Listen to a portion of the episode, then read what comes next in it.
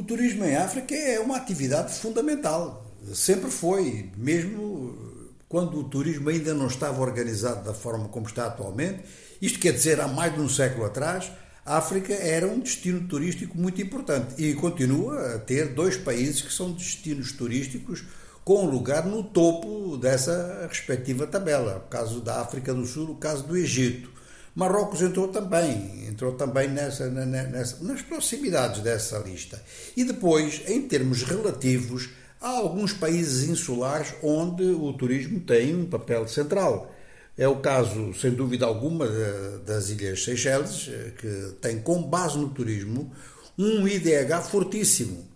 Tem também o caso da Ilha Maurício, que não é só com base no turismo, tem inclusive indústria têxtil, tem uma zona de exportação especial com base nesse têxtil. O têxtil mauriciano é muito importante a, a nível internacional, eh, mas eh, também o turismo desempenha um papel e quando há crise no setor turístico, a economia toda ela se ressente.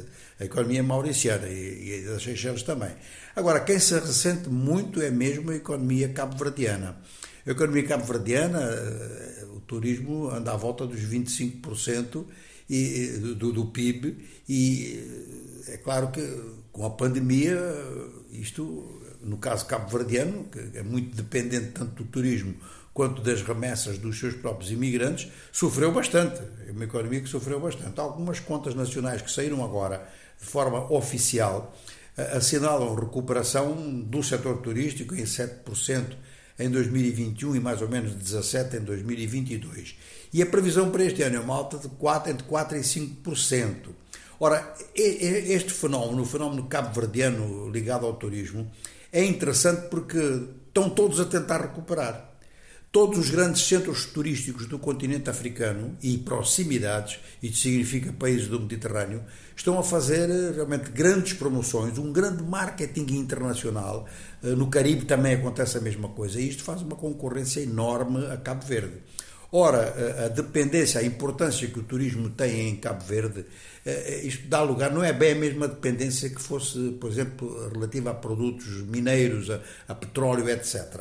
O turismo dá lugar a uma série de atividades que são elas próprias diversificadas. E aqui, tanto para Cabo Verde como para qualquer dos outros países insulares que nós referimos aqui, eh, o transporte aéreo é capital. Logo, o transporte aéreo ele está com problemas à escala, à escala mundial. Já o Egito tem um outro tipo de problema, que são receios de segurança, depois de uns ataques que ocorreram, por exemplo, em Luxor, e depois de se ter passado por um período em que os fundamentalistas islâmicos estavam no poder e foram substituídos por um regime muito autoritário. Os turistas não gostam muito de situações assim que possam degenerar em conflito. Já a situação marroquina é um pouco mais aliviada, ou seja, que as pessoas não veem assim nada de muito anormal na situação política de Marrocos e o transporte aéreo ou outras ligações, por exemplo, se for da Espanha ou da França, podem, podem até fazer isso em, em, em ferry boat. A África do Sul tem problemas em termos de manutenção. Está com problemas elétricos e problemas de abastecimento de água em determinadas áreas. Ora, o seu grande centro turístico, eh, que é o Parque Kruger, é muito afetado por isto.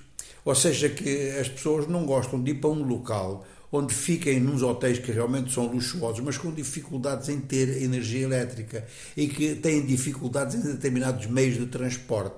Um outro centro turístico que é muito mais aberto, que é a própria cidade de Cape Town, essa tem problemas às vezes de abastecimento de água. Então, cada um com o seu problema tenta recuperar na área do turismo, que aparece à escala mundial como uma grande indústria, como um setor bastante diversificado nos seus efeitos e depois como um meio de contacto cultural.